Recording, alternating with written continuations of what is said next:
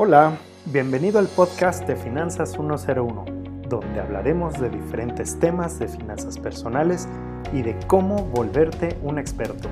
¿Estás listo? Inhala profundo y abre tu mente, porque empezamos en 3, 2, 1.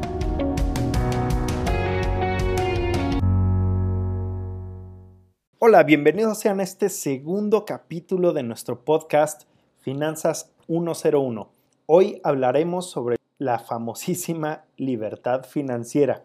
Y es que este es un término que hemos escuchado a veces bastante, pero que nunca nos terminan de explicar. Así que ahí va.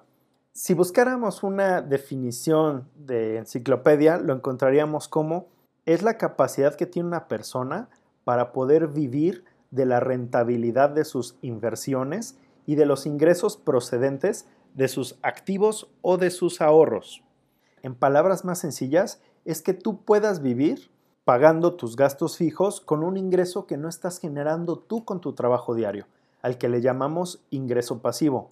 Suena muy padre, ¿no? Pero, ¿cómo es que llegamos a esto? En un curso que tomé de inteligencia financiera, apuntaban que para llegar a esto debemos tener un plan maestro de generación de riqueza y para esto necesitaremos llevar a cabo los siguientes tres pasos. 1. Tener flujos positivos de efectivo. 2. Convertir el ahorro en un ingreso pasivo. Y 3. Obtener ingresos múltiples. Para que finalmente, cuando tengas esos ingresos múltiples que nos estén dando lo que gastamos mes con mes, pues felicidades, has salido de la carrera a la rata y entraste en el terreno de la libertad financiera. Y sí, esta última es una referencia a Robert Kiyosaki. Entonces, vamos a desmenuzar estos pasos y vamos a platicar de qué se tratan cada uno de ellos.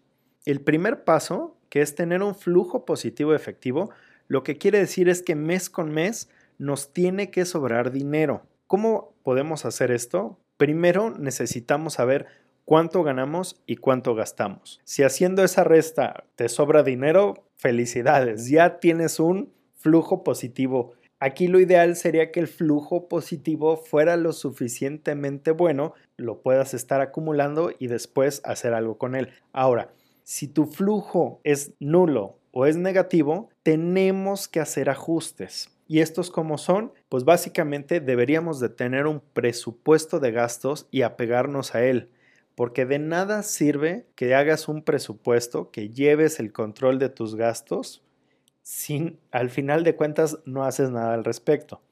Algo súper importante que tenemos que entender es que para poder llevar a cabo esto, tenemos que ajustarnos a nuestras posibilidades que nos está brindando este ingreso. Porque si estás tratando de buscar o de darte un nivel de vida que no te está alcanzando, es un error y no saben cuántas personas realmente hacen esto y piensan que lo hacen porque tienen que vivir la vida, porque ellos se lo merecen y no se están dando cuenta que se están haciendo un daño futuro, porque se están perdiendo la oportunidad de realmente construir algo que los pueda llevar a eso. Entonces, necesitaremos hacer ajustes para poder encontrar ese flujo positivo o incrementarlo. Y súper importante, tienes que disfrutar este proceso. No se trata de sufrir y pensar que estás viviendo una vida de limitaciones, sino de entender tu realidad y visualizar que estás construyendo un futuro mejor.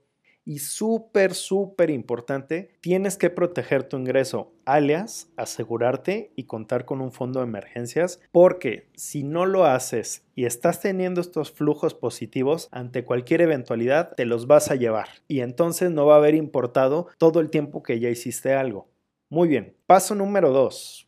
Recordemos que el fin último de este paso es generar ingresos pasivos, pero en el Inter tenemos que buscar cómo generar más capital. Entonces, necesitamos acumularlo, obviamente sin gastarlo, en un instrumento que nos garantice mínimo la inflación, porque si no, estamos perdiendo una oportunidad año con año. Y tenemos que entender que dependiendo del tamaño del ahorro que tengas mensual, es el tiempo que te vas a tardar en generar algo y es el tiempo que te vas a tardar en poder invertir con él.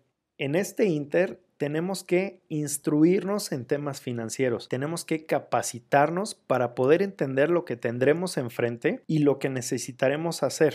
Y básicamente este podcast es un claro ejemplo de lo que tienes que hacer. Tienes que seguirte instruyendo y hay muchas fuentes para hacerlo.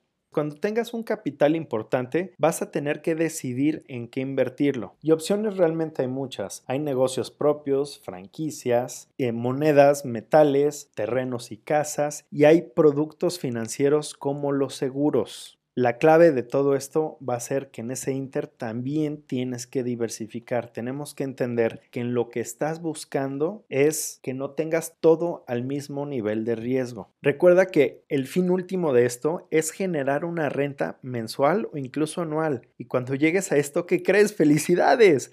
Ya tomaste el primer paso para la libertad financiera. Y si ya llegaste a este paso, básicamente el tercer paso es repetirlo. Ya sabes cómo generar y mantener un flujo efectivo y generar otros ingresos pasivos. Entonces tienes que seguir diversificando. Prácticamente en este punto ya estás entrenado para reconocer y evaluar las opciones de inversión. Y realmente hay muchas y dependiendo de qué tan buenos seamos, de lo que se alinee con nuestros valores, con nuestra capacidad de tolerar el riesgo, serán las oportunidades que se nos cruzarán. Y para terminar, me gustaría dejarles estas notas finales.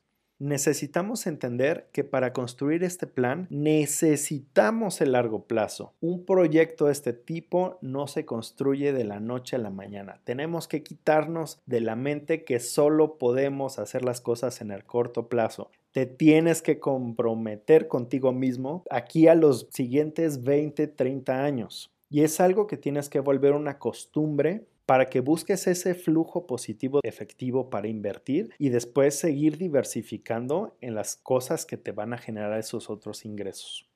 También tenemos que tener forzosamente un plan diversificado. Los ingresos deberían de provenir de estas tres fuentes. Los ingresos ganados, que es con tu trabajo diario, los ingresos pasivos, que se acuerdan que platicamos de esa casa hipotética que estábamos rentando, y los ingresos de portafolio, estos ingresos de portafolio son típicamente con instrumentos financieros, acciones, ETFs, fintechs que se dediquen al crowdfunding y en donde tú puedas invertir y te den un dividendo, o tus seguros que te generen rentas vitalicias.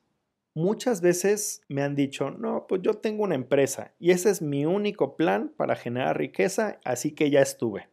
Ante esto, básicamente te puedo decir dos cosas. Uno, me da mucho gusto, pero tenemos que entender que tener una empresa y trabajar para alguien más sigue siendo lo mismo si no puedes completar los puntos 2 y 3, porque se vuelve tu única fuente de ingreso y que depende de que tú estés ahí trabajándola.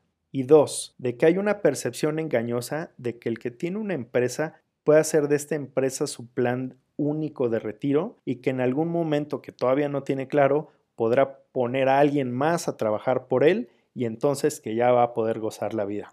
Y esto no necesariamente es así. Si algo nos ha enseñado estos últimos año y pico es que los negocios son cíclicos y que ante una crisis tu negocio puede batallar económicamente o incluso cerrar. Y entonces si no tuviste una red de soporte, esos planes B, C y D, no funcionó para lo que la querías.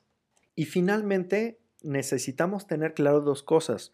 ¿Cómo ganar dinero y qué vamos a hacer con él? Es todo por hoy, así que si te agradó lo que escuchaste, suscríbete y comparte nuestro contenido. Y no olvides seguirme en mis redes sociales como Instagram y Facebook como AsombraTMX. Hasta la próxima.